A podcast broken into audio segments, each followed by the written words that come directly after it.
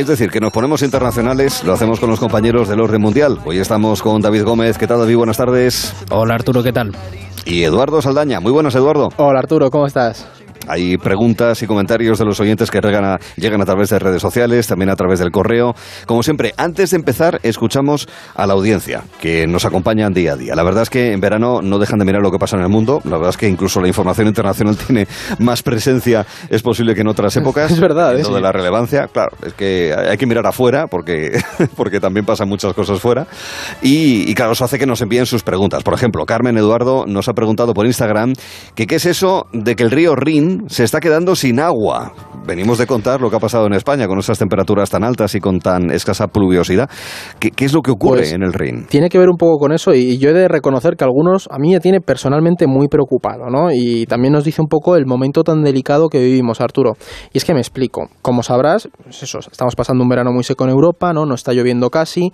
Esto ha provocado que los niveles de los pantanos, lagos y ríos disminuyan y hay ríos en Europa como el Rin que son navegables, ¿no? Y pues que son claves mm. para el el transporte de, de, bienes en países como Alemania, Suiza también. Y en el caso del Rin, además, es mucho más importante ahora mismo porque por él llega bastante del carbón que se usa para producir energía en Alemania. ¿Qué está pasando? Pues que al bajar el caudal, los barcos solo pueden cargar entre el 25 o el 35% de, de su capacidad, con lo que llega menos carbón. Esto está obligando a que se use gas o petróleo que se estaba guardando para el otoño-invierno, ¿no? Ante esa amenaza de, de cortes de, de gas ruso. Entonces, como veis, digamos que es un efecto dominó un poco peligroso. Bueno, y es que no es solo Alemania. A nivel energético, la sequía también está afectando a países como Francia, o lo acabamos de comentar, España. Y es que sin agua, la producción hidroeléctrica disminuye mucho, pero también incluso la nuclear, porque para que las centrales nucleares funcionen, necesita refrigerarlas. Y sin agua es más difícil. Así que sí, la verdad es que la situación ahora mismo es bastante complicada. Sí, esto es la bola de nieve, ¿no? Sí. Completamente. Queremos muchas bolas de nieve cuando llegue el invierno. Yo, vamos, cruzo los dedos para que empiece a llover y esto se suavice, Arturo. Y, a nevar, porque al final los embalses se recargan sobre todo con nieve. Claro, Entonces, eso, eso va a ser crucial en los próximos meses, cuando estemos ya en el otoño y muy especialmente en, el invierno. El baile de la lluvia, Arturo, vamos a tener que hacer a este ah, ritmo. Vamos, si es necesario, me pongo yo mismo, ahora mismo, eh, para, para, hacer llover. Bueno, a propósito que hay avisos de, tormenta, sobre todo en la zona de Pirineo, Aragones y, y Catalán esta misma, esta misma tarde. Bueno, tema central. Lo planteamos también al empezar el programa. Los oyentes saben que este año, este verano, en la sección del orden mundial aquí en Gelo, miramos a esos países de los que hablamos poco, pero que son mucho más importantes de lo que parece. Y fíjense, Ucrania, ¿quién iba a pensar que iba a ser un elemento tan crucial y que iba a desestabilizar tanto, ya no solamente a los eh, países y las regiones cercanas, sino con repercusiones en realidad en todo, en todo el planeta? Hoy nos fijamos en Asia Central y concretamente en los países que se encuentran en esta región. Se trata de los Istanes. Atención, son Kazajistán, Kirguistán, Tayikistán, Turkmenistán y Uzbekistán, Davidistán. Digo David, buenas tardes. Davidistán también. Eh, también, también. Eh, la verdad es que son países bastante interesantes, pero que no se les dedica mucho tiempo y yo creo que merecen un buen análisis, un análisis pormenorizado. Y tienen algunas curiosidades que son muy importantes. Por ejemplo, son países muy poco poblados. Y cuando digo poco poblados, es muy poco. Me refiero a que su densidad de población media es de 16 habitantes por kilómetro cuadrado. Y por ejemplo, en España, que es un país que tiene problemas importantes a nivel de densidad de población, es de 94. Mm. fíjate, además son países con mucha extensión, para que nos hagamos un poco una idea. Tampoco tienen salida al mar, menos por el mar Caspio, al que se dan, por ejemplo, Kazajistán y Turkmenistán. Pero es que el problema es que el Caspio técnicamente no es un mar, es un lago de agua salada interior. Mm. Pero es precisamente en el Caspio donde ahora mismo hay una serie de reservas de crudo muy considerables y unos recursos de hidrocarburos que se están disputando las grandes potencias, tanto China como Rusia, y también Estados Unidos y Europa, y más en este contexto de crisis energética en el que nos hallamos. Mm. Es cierto que son países muy ricos en recursos, sobre todo Kazajistán, Uzbekistán y Turkmenistán, que hemos comentado, porque son los que tienen también mayor superficie, pero hay unos recursos que son especialmente relevantes, como por ejemplo el uranio, que también... Ah, eh, amigo. Sí, sí, muy importante.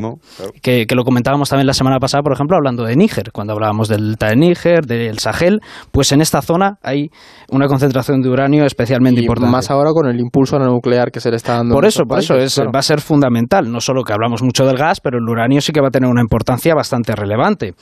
Y es cierto que a pesar de todos estos recursos que poseen, dependen también de las importaciones de la madre patria, como siempre en estos territorios, que es Rusia, que ha sido... siguen teniendo impronta Rusia, porque en definitiva son de esas que conocemos todavía como repúblicas exsoviéticas, ¿no? Claro, exactamente. Al final, la dependencia que tienen de Rusia a nivel económico, a nivel energético, es eh, muy importante y esa dependencia histórica sigue todavía presente, aunque es verdad que también han influido otras potencias, como los mongoles, los chinos y los persas. Y es cierto que sobre todo China ahora está intentando penetrar en la región de nuevo porque es una zona muy importante para ese proyecto de la nueva ruta de la seda. Sí, sí, sí. La nueva ruta de la seda que se lanzó hace unos cuantos años para mantener una comunicación también terrestre, no solamente marítima, o en su caso también aérea de China con los mercados como aquí, sí. Huir de la dependencia del mar que tiene China ahí esa... Mm. Sí, sí. Sí, sí, además como pueden hacer obras impresionantes, como el tren este de alta velocidad al Tíbet, pues, pues también lo pueden plantear así. Bueno, de hecho hace ya unos años que llegó algún contortén directamente desde China a Madrid, ¿no? Sí, sí, sí, es que al final es una, le da acceso al mercado europeo que es, que es clave para China. China invirtiendo eh, fuertemente en infraestructuras, por tanto, en toda esa zona de los Istanes, en Asia, en Asia Central. De todos modos, a ver, pese a esta riqueza de la que estáis hablando, en, en realidad luego la población es bastante pobre. Los países son bastante pobres, lo que es en, la, en, la, vida diaria, cotidiana. Claro, es que ese es el tema, ¿no? Que estáis hablando, estamos comentando la ruta de la seda, los hidrocarburos, pero mm, podemos decir que al final son países con un nivel de, de desarrollo medio o bajo en algunas zonas, porque pues tienen un problema habitual en los países ricos en hidrocarburo, que esto no sonará por otros como Venezuela y demás, y es que suelen generar sistemas políticos muy poco democráticos, ¿no? Y muy, muy, muy clientelares. Y además, mm, para aprovechar esta riqueza energética, mm, dependen de, de, países extranjeros, pues para al final extraer, sacar al mercado los recursos, y al final hay oleoductos en todas direcciones, pero están controladas por esas potencias que mencionaba antes David, ¿no? Rusia, Estados Unidos, algunas eh, empresas europeas también.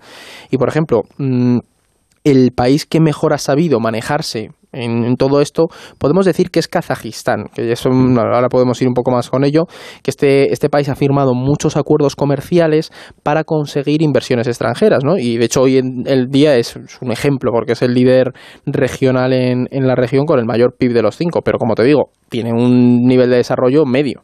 Sí, y bueno, si no recuerdo mal, hace no demasiado tiempo, ahora unos meses, ¿no, David? Hubo algunos problemas en este país, en Kazajistán. Justo fue en enero de 2022, mm. fue el que abrió la veda, parece que ha pasado una vida, pero ¿eh? ahí se inició todo este año fatídico que estamos viviendo. Y además me alegro que me lo recuerdes, Arturo, porque este ejemplo nos sirve para ver dos cosas que se producen en esta zona.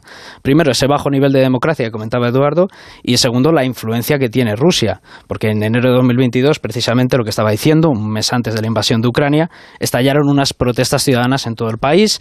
El detonante fue el precio, la subida del precio del carburante, pero al final ahí había una serie de problemas estructurales más grandes, sobre todo con el tema de la corrupción, porque Kazajistán había estado gobernado durante tres décadas por Nursultán Nazarbayev y había concentrado casi toda la riqueza del país en una pequeña élite política. De hecho, llegó a crear una capital de la nada, Astana. Sí, sí, sí, es una locura lo Sí, sí, una cosa Con unos monumentos alucinantes, una yurta descomunal, una, una, una bola esférica así que se reflejaba y todo eso con temperaturas de 40 bajo cero en invierno. Sí, sí, o sea, que lo busquen los oyentes en, en, internet porque es flipante ver la, la, capital. Es un caso tremendo. Y bueno, al final esa revuelta se aplacó con la intervención de la Organización del Tratado de la Seguridad Colectiva, que es una especie de OTAN a la rusa. Era la primera intervención eh, militar de esta organización en el extranjero, en toda la historia, y consiguió aplacar esas protestas sin que se aplicara ningún tipo de mejora socioeconómica. Y bueno, al final esta intervención sí que nos refleja el poder que sigue teniendo Moscú en esta zona, porque como comentabas antes Arturo, son lo que se llaman las antiguas repúblicas soviéticas y todavía queda mucho esa presencia. Es lo que se conoce como el patio trasero de Rusia y Rusia ya sabemos que cuando se trata de ese patio trasero y de su zona de influencia, lo cuida bastante. y además hay, por ejemplo, otros aspectos que, que demuestran que toda la región en general sigue muy ligada a Moscú, Arturo, y es que, por ejemplo, te pones a ver los datos y muchísimos jóvenes viven y estudian en Rusia porque al mm. final la inversión rusa es que asciende a millones de dólares, ¿no? Tanto en Kirguistán, Tayikistán, Uzbekistán eh, están muy endeudados estos países y hay muchas empresas con capital ruso y, local también, pero sobre todo los rusos tienen muchísimo dinero invertido.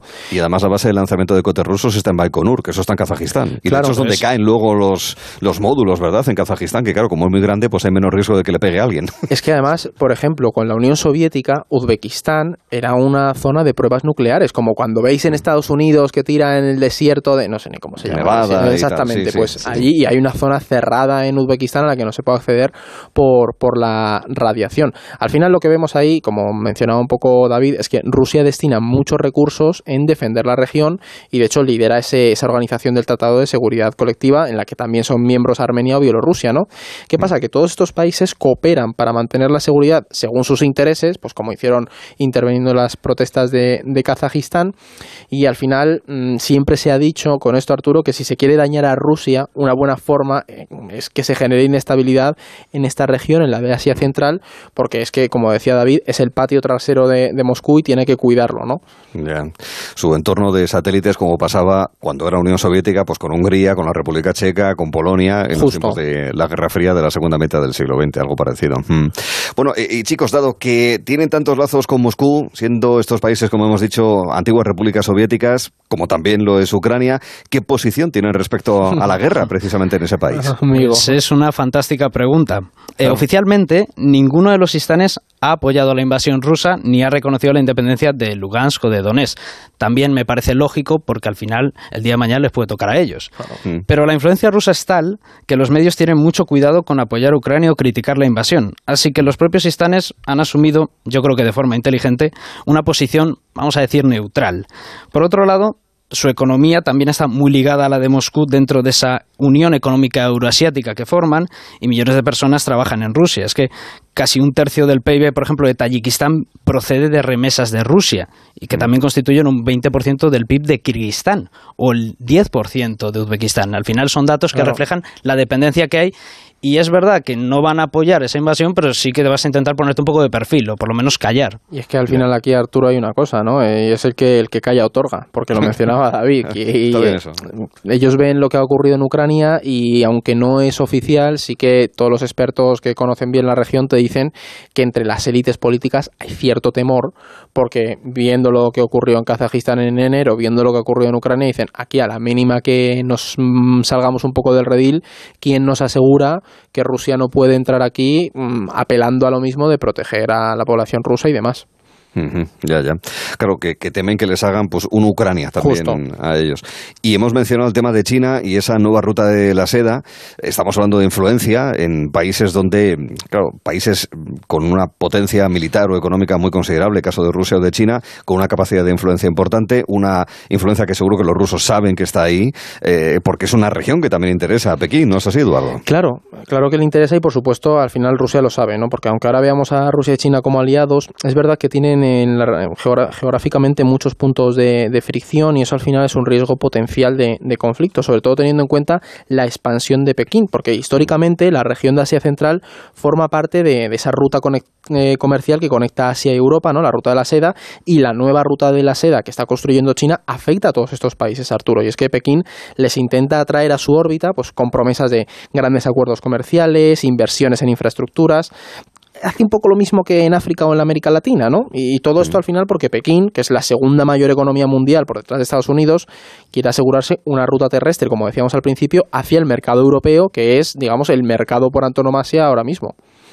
así es. Sí, además esa presencia de Pekín se nota mucho especialmente en Kirguistán y Tayikistán, que son países donde Rusia tiene bases militares, y allí ha resucitado precisamente esas antiguas vías comerciales, ha construido mucha infraestructura, sobre todo carreteras y accesos, y sin estas carreteras chinas, tanto los kirguises como los tayikos quizá ni siquiera podrían cruzar su propio país, atravesado por montañas, tienen una mm, geografía un tanto complicada, entonces esas infraestructuras son muy importantes precisamente para conectar los extremos del país. Tampoco podrían comerciar con Uzbekistán o Kazajistán, que son buenos socios comerciales. En definitiva, es que son países muy pequeños y dependen mucho de estas infraestructuras. Por ejemplo, en Tayikistán, como dato curioso, se producen unos 3.000 temblores de tierra al año.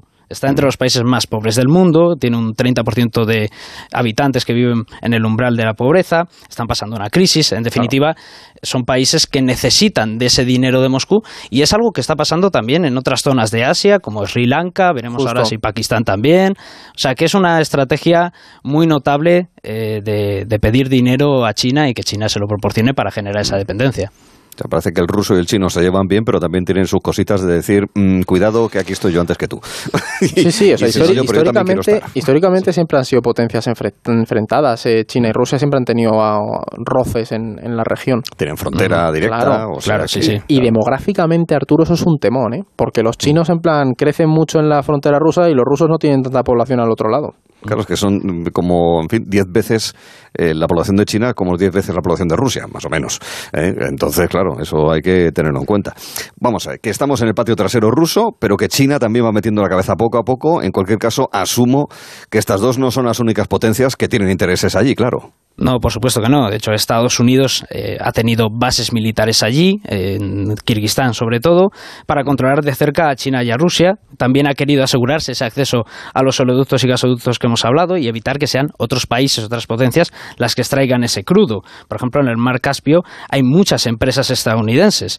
Y luego otras razones por las que Estados Unidos quiere tener influencia aquí también es la lucha contra el terrorismo, que es algo que ahora no está tan presente, pero mm. sí que eh, ha habido en sus momentos en los que Estados Unidos ha intentado controlar sobre todo ese flujo de terroristas yihadistas, y, pero también le importa mucho esa militarización tanto a Rusia como a China para controlar esa frontera de Tayikistán con los talibanes en Afganistán y también mm. lo que son hace un año, es verdad, hace un año por estas fechas, es verdad. Sí, exactamente. Y luego también eh, China le importa muchísimo por esa región de Xinjiang con los uigures y ya hemos visto toda esa represión que ejercen contra las minorías musulmanas, pero le importa mucho controlar ese tipo de frontera por ese auge que puede tener el yihadismo en la zona. Claro, es que al final tienes ahí un, un riesgo potencial y al final Europa, por ejemplo, también tiene su presencia, aunque Europa tiene más, más presencia económica, pues esa intención de promover la democracia, los derechos humanos, ¿no? Pero no tiene una presencia geopolítica, como podríamos decir, como el caso de Estados Unidos o sobre todo Rusia y China, que son ah. fundamentales en la región. Ante lo que pueda pasar, tenemos el contexto para entender cuáles son los intereses, las influencias de unos y de otros en toda esa área de, Asia, de Asia Central. Pero hay otras cuestiones de actualidad más pura y dura, vamos a decirlo así. Sí que es verdad que los últimos días han sido, vaya, algo más que movidos eh, de entrada en estos últimos días. Israel y Palestina, otra vez protagonistas, parecía que había se quedaba en segundo plano o tercer plano, no, no, pero ha vuelto a primer plano, no la de violencia en la franja de Gaza, y esta vez debido a un ataque israelí con una, contra una milicia eh, conocida como la Yihad Islámica Palestina. David, explícanos por qué se ha producido esta escalada de tensión en apenas unas jornadas. Bueno, el origen de esta nueva escalada se produjo la semana pasada, cuando Israel detuvo al jefe militar en Cisjordania de la Yihad Islámica, que para que nuestros oyentes se sitúen es una milicia palestina respaldada por Irán principal rival geopolítico israelí en Oriente Próximo. Entonces, por temor a esas represalias, Israel lanzó este viernes un ataque preventivo contra diversos objetivos del grupo. Claro, esta es la versión oficial de Tel Aviv. La realidad es que Israel en noviembre va a celebrar sus quintas elecciones en apenas tres años y al primer ministro, Ayir Lapid, le interesa mostrarse fuerte frente a los palestinos, porque hay que tener en cuenta que su principal rival es el ex primer ministro Benjamin Netanyahu, que siempre se ha caracterizado por mantener posiciones nacionalistas y bastante hostiles. No es muy progresista que digamos Netanyahu. Digamos que no. De hecho, tres de las cuatro. No le acaba de convencer, ¿no? No, no. Tres de las cuatro guerras que se han llevado a cabo en Gaza en los últimos años han sido con él. Bueno, básicamente porque ha sido el primer ministro más longevo. Y luego también hay que tener en cuenta que esto tiene sus propias implicaciones dentro de la política palestina, porque la yihad islámica no es Hamas, que es la organización que gobierna de facto el territorio palestino en la franja. De hecho, Hamas no se ha querido implicar en este conflicto. Por tanto, este activismo de la yihad islámica no es gratuito. De hecho, en los últimos años, Hamas está perdiendo influencia, sobre todo a raíz de esa normalización de relaciones de Israel con el mundo árabe. Así que tenemos que interpretar estos movimientos de la yihad como un órdago también al poder de Hamas, a quien le están comiendo la tostada. Claro. Es que a veces... O poder entre los palestinos propiamente, ¿verdad? Exactamente. Sí, porque además hay que entender también cómo funciona la lógica política. O sea, no es, un, no es monolítica, los palestinos le gobierna el mismo grupo, sino hay diferencias entre Gaza, Cisjordania... Hay mucha diversidad, sí. De hecho, creo que sí, siguen pidiendo elecciones, por, tienen ahí bastante... Hay mucha tensión interna, sí. Sí, sí, hay diferencias también, digamos, en la parte palestina eh, de, de este conflicto. Y el otro tema, a ver, que casi nos hemos olvidado, pero bueno, sigue habiendo como ecos, digamos, de aquella visita de Nancy Pelosi, el tema de, de Taiwán, las maniobras militares eh, como respuesta de China en torno a esa isla, esa visita de la eh, tercera autoridad de Estados Unidos como presidente de la Cámara de Representantes, claro, ha tenido su, su incidencia. Conclusiones que sacamos tras tantos días de tensión, Eduardo. Claro, es que pensamos que ya terminó, pero en realidad los ejercicios militares terminaron ayer. O sea, el domingo mm. los chinos ya pararon y de hecho creo que siguen por ahí barcos y, no termina de, estar muy claro que, que hayan terminado definitivamente. La verdad, Arturo, es que al final esta semana ha servido para dejar dos cosas muy claras. Uno, reafirmar que Asia-Pacífico es el futuro de la geopolítica internacional. Al que le interese la geopolítica tiene que empezar a estudiar la, la, zona de Indo-Pacífico y demás.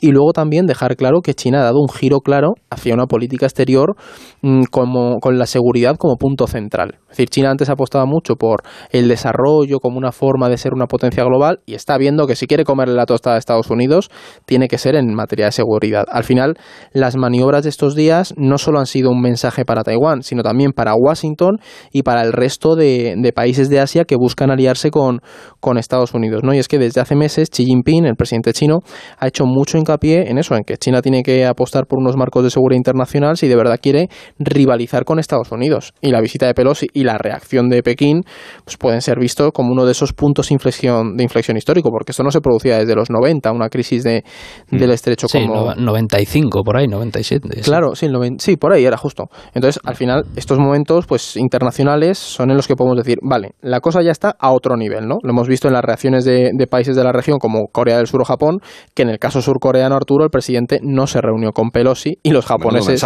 Claro, y los japoneses, por ejemplo, han dicho que, bueno, que ellos a lo mejor habrían recomendado no hacer la visita. En definitiva, ah. al final, Asia-Pacífico se ha tensado, las relaciones entre Pekín y Washington están muy dañadas y China ha dado un golpe en la mesa, como era de esperar. Mm, mm. Al final es un golpe que le sirve también para definirse como una potencia que defiende esos espacios de influencia me ha interesado la reacción de los gobiernos de, de Seúl y de Tokio, que no sé cómo se dirá en coreano y en japonés, pero ¿qué necesidad? ¿Qué necesidad había de...? Y para que lo digan los japoneses... Esto te iba a decir, con lo educados que son... y el surcoreano, que es un personaje muy curioso, el presidente surcoreano, un rollo Trump así radical, y el tío, pese a su mano dura, ha dicho, mira, yo mejor me quedo aquí en casa. Claro, claro, quita, quita, que oye, está muy bien, vale, somos proamericanos, pero que tenemos aquí a los amigos estos que tampoco hay que tocarle mucho la nariz. que a lo mejor se han revuelto demasiado sí, sí. Análisis de relaciones internacionales que me permito ofrecer gratuitamente. bueno, a ver, y ahora ya casi a punto de finalizar el orden mundial con vosotros, David Gómez, Eduardo Saldaña. Una una melodía internacional. ¿Cuál es? Pues mira, esta semana la he elegido yo, Arturo, que me toca a mí, y nos vamos a ir con, la canción de La chica de los ojos café. ¿Y por qué la traigo? Por tema internacional.